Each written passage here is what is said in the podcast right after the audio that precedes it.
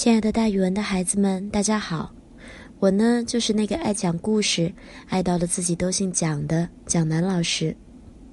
今天我要给大家讲的成语故事叫做“匹夫之勇”。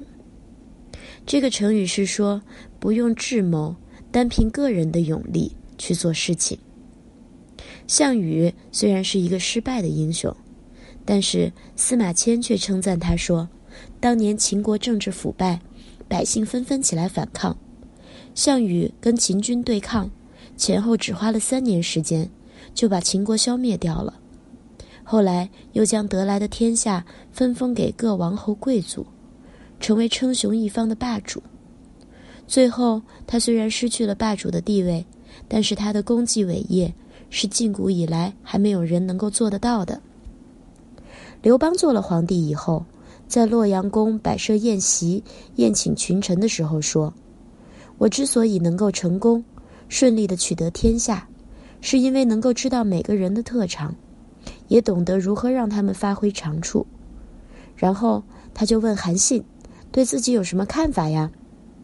韩信回答他说：“大王，您很清楚自己各方面的才能和长处，其实您心里是明白的。说到机智与才华。”您是不如项王的，不过我曾经当过他的部下一段时间，对于项羽的性情、作风、才能了解得很清楚。项王虽然英勇善战，一个人可以压倒好几千人，但是却不知道如何用人，因此一些优秀杰出的贤臣良将虽然在他的手下，可是都没有好好发挥各自的特长，所以项王虽然自己很勇猛。却只是匹夫之勇，做事儿不懂得深谋远虑，三思而行。但是大王呢？您任用贤人勇将，把天下分封给有功劳的将士，让人心悦诚服。所以天下终将成为大人您的天下。